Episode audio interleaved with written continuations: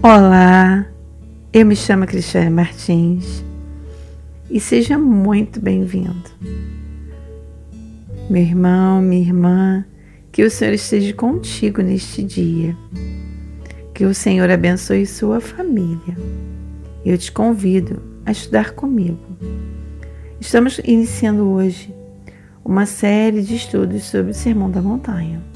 Seja muito bem-vindo e você vai ter a oportunidade de conhecer este belo sermão, o maior sermão de Jesus. Que o Senhor esteja contigo. Que Deus te abençoe e vamos à nossa oração.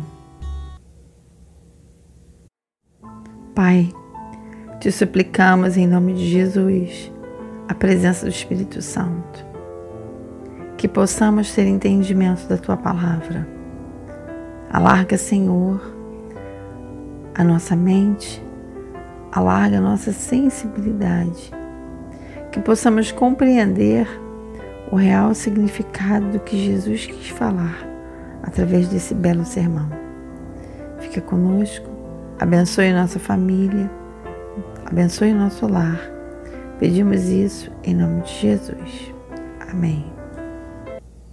Hoje nós estamos iniciando então o Sermão da Montanha. É um sermão muito bonito e se encontra em Mateus, capítulo 5, 6 e 7. Abra sua Bíblia e vamos estudar juntos.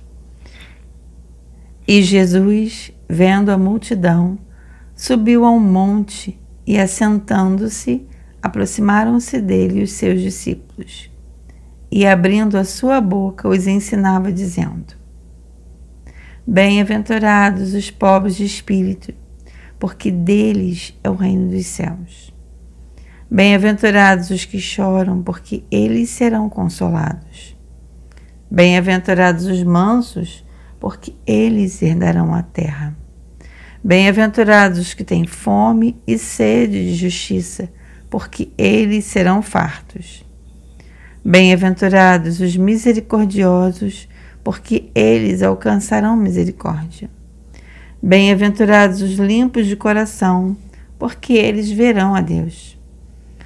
Bem-aventurados os pacificadores, porque eles serão chamados filhos de Deus. Bem-aventurados que sofrem perseguição por causa da justiça, porque deles é o reino dos céus.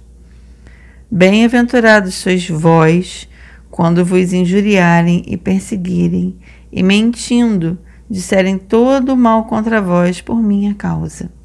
Exultai e alegrai-vos, porque é grande o vosso galardão nos céus. Porque assim perseguiram os profetas que foram antes de vós. Podemos observar aqui as primeiras orientações de Jesus nesse belo sermão são as bem-aventuranças, que vai de Mateus, capítulo 5, do verso 3 até o verso 12.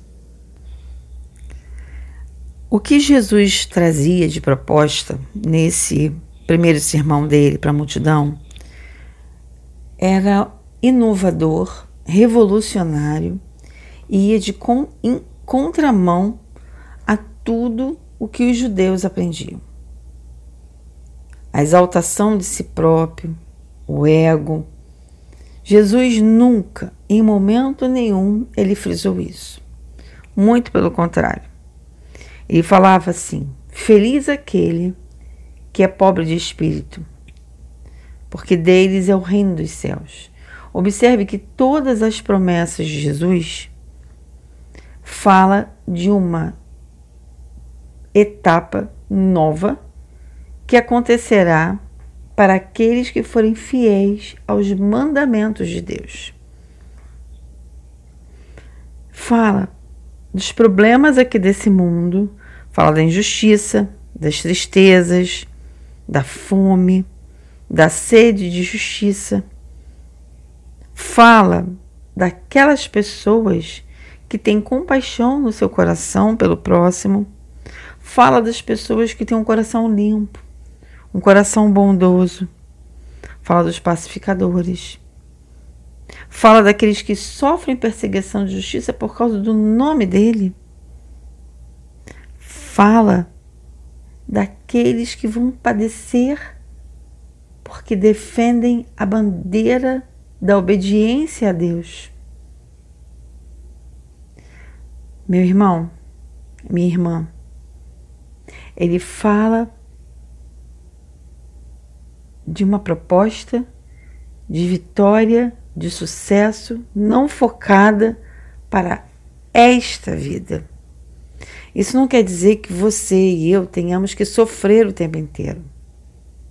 Mas ele fala: caso você venha a sofrer, defenda a palavra de Deus, defenda todos os princípios morais que o Senhor ensina em toda a Bíblia. Em momento nenhum, Jesus ele faz uma proposta de sofrimento, mas ele propõe, caso você sofra, aguarda nele que Ele vai trazer a justiça, que Ele vai trazer o consolo. Como diz no verso 12: Exultai e alegrai, porque é grande o vosso galardão nos céus, porque assim perseguiram os profetas que foram antes de vós. A vinda dele está iminente, mas só vão aqueles que têm um coração limpo, aqueles que são misericordiosos, aqueles que são pacificadores. O cristianismo verdadeiro não é um cristianismo de fachada. Então, meu irmão, minha irmã, eu te convido para participar desse reino maravilhoso, para limpar o seu coração. E olha, com certeza, você nem eu vamos conseguir fazer toda essa proposta que Jesus vai fazer nesse sermão daqui sozinhos, não. Somente com a presença do Espírito Santo poderemos ter uma transformação real. E eu fico muito feliz que você já está nesse caminho. Que você tenha um dia abençoado na presença do Senhor. Vamos orar? Louvado seja o nome de Deus Santo, Santo, Santo, nosso Pai maravilhoso. É uma honra poder estudar mandamentos e ensinamentos tão importantes. Senhor, mas dê, planta em nós, Senhor, no nosso coração, o desejo ardente de praticar isso tudo. Senhor, nos restaura eu peço isso em nome de Jesus. Amém. Então, meu irmão, minha irmã, muito obrigado porque você foi até agora. Que o Senhor seja louvado na sua vida. Até o próximo capítulo da continuação do Sermão da Montanha. Compartilhe, compartilhe esse vídeo, compartilhe esse áudio em, com todos os seus contatos. Que Deus te abençoe um grande abraço.